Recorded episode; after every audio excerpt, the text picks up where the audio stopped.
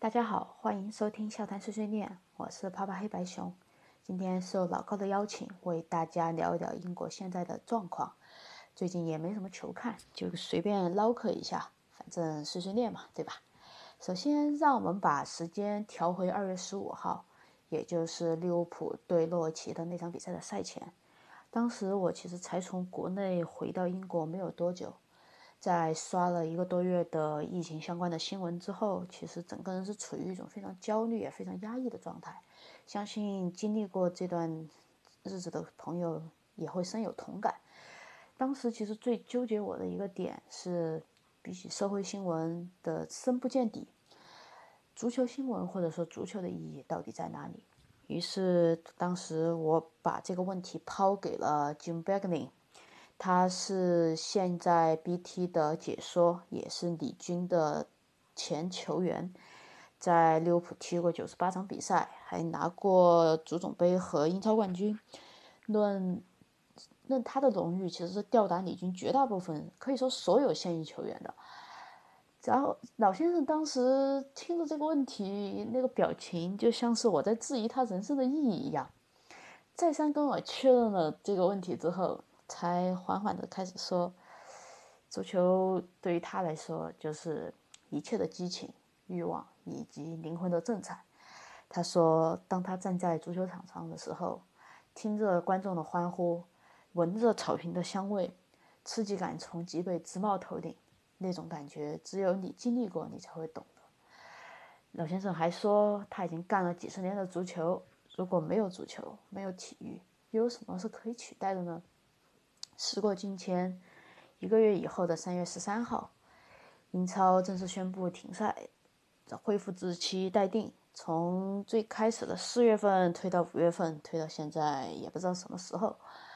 据我所知的，就是朱总和英超那边桌子上几十上百份方案，但没有一个是正儿八经靠谱的。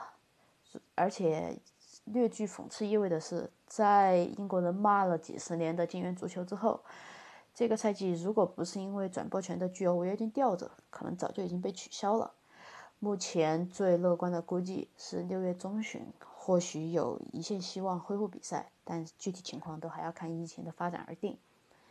问了几个其他媒体的记者朋友，大家其实最大的感受就是在家太无聊了，希望赛季能够尽快开始。尤其是对于全职的记者来说，这种煎熬会来得更加猛烈一些。因为现在没有新的比赛，所以几乎所有的足球媒体能干的事情也只有重播以前的比赛，把以前的比赛再翻出来做一些分析的，并且如果想要做新节目的话，也只能通过远程的方式录制节目。但是大家对于工具和这种工作形式都并不熟悉，所以也遭遇到了很多的困难。对于我个人来说，我是相对运气比较好，因为我的主业再怎么也是写代码的。所以我是去年十二月底的时候找到一份新工作，然后今年在伦敦封城的前一个星期搬到了考文垂，是一个相对比较小但是也武装俱全的城市。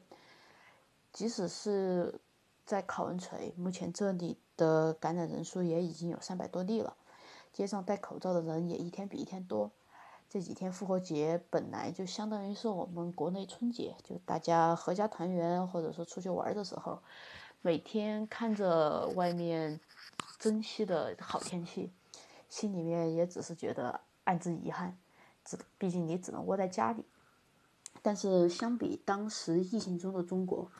我个人认为窝在家里的英国人似乎没有那么紧张。女王在上个星期的演讲中也提到，英国人一向充满幽默感与决心，而这两个词其实我觉得蛮适合形容英国人的这种民族性的。说到女王的演讲，其实也可以提一下，她当时也有呃在演讲中说到，她希望在不久的将来，英国人能够为自己在应对新冠病毒的挑战时的行动而感到自豪。在下一辈人谈及这一代英国人的时候，会说这一代英国人会一如既往的坚强。这让我想到了那张著名的英英一战时的英国海报，也就是那张“爸爸，你在战争中都做了些什么”的那张海报。要知道，在欧洲国家，他们对于集体主义的渲染并不如在中国那样的强烈。但是在这样的时候，这种具有责任感的传承，个人激发起人们的同理心以及共情，其实是一种相当高明的做法。所以，就我的同事以及我这边的朋友来说，其实大家说白了就是该干啥干啥。可能跟我接触的人群有点关系，因为大家都是码农嘛，所以大家可以比较相对方便的进行远程工作，并且不怎么影响效率。而且我们公司每周甚至还会提供专门的心理辅导，会请一些心理学的教授过来为大家解答各种疑问。而且我们部门每个星每天还会有十五分钟专门抽出来瞎扯淡。扯淡的内容，从昨天呃同事 A 出去买了一盒巧克力，到今天同事 B 他家窗台上有鸽子拉了一泡屎，不一而足。但是这种瞎扯淡其实很非常有效的把人们紧密的联系在一起，让人觉得自己其实并没有被隔离，然后也对自己的心理健康状况有了很大的一种帮助吧。同时跟我。自己的话，还和利物浦的朋友经常还通过远程聊天的方式，呃，搞猜谜游戏。虽然现在不如在酒吧里那样尽兴，也没有奖品可以现场分发，但大家依然玩得很开心。群里面各种梗图也依旧不断的冒，也就是女王所提到的幽默感。所以你会觉得英国人其实他们的这种心理，呃，他们的这种心理健康状态和表现出来的。感受，我觉得是比远比当时的国内的中国人要来的乐观的，而且这个其实我也是大家所愿意见到的。毕竟谁也不想见到，嗯，你的你的朋友、你的同事每天愁眉苦眼，就为了一个看不见摸不着的敌人而愁眉不展。你还有更多更重要的事情，你还有你的工作，你还有你的家人值得去奋斗，值得去照顾。而前两天，我的一个朋友跟我说，想想利物浦在安菲尔德四比零逆转巴萨那场比赛，其实你就会觉得这个世界上没有什么是不可能的。我觉得他这个说法其实某种意义上来讲，触及了体育精神的核心吧。在那场比赛，其实就是很典型的，在非常绝望的情况下所诞生出来的奇迹。而利物浦全队在看似没有希望的时候采取的行动，是最能体现这支球队究竟是怎样的球队，一些球员、这些教练他们究竟是怎样的人，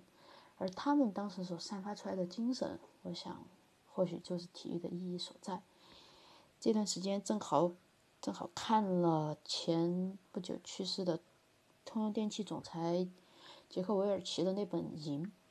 其实他在书里面也有提到，足球和商业世界很像，本质上都是为了赢。你为了赢，你就必须谨慎的制定计划，然后并且要能随机应变，并且还要秉持着秉承着你的使命，艰苦的奋斗。你把这个道理放眼望去，放到所有一流的足球队上，都是能够符合的。所以我觉得等到。比赛重新开始，等到我们能够重新回到球场，如果能够再次见到 Jim b a g l i n 我觉得那个会是非常有趣的一个场景。因为我想，经历了新冠疫情之后，他也能理解我当时是抱着怎样的心情问出他那样的问题的。而现在，我也能更加的理解他所提到的体育的意义。就像他所说的，的确没有什么是可以取代的。所以，对于我们来说，在这样的因因为一个病毒所带来的世界大趋势这种风云突变的情况下，我们作为个人能做的事，就是使自己尽力变得更加优秀，珍惜身边的每一个人，并心怀希望的活下去吧。毕竟疫情之后的世界谁也无法预料，但现在的确也是拉开差距的时候。有人因为疫情的冲击一蹶不振，也有人会在这个之后找到机会进行一波抄底，所以我们得随时做好准备，面对之后的挑战，就像我们心爱的球队随时做好准备，面对每一场比赛那样。等到到时候再跟 Jim Bagley 聊出了什么有意思的内容，再跟大家分享。啊，谢谢大家。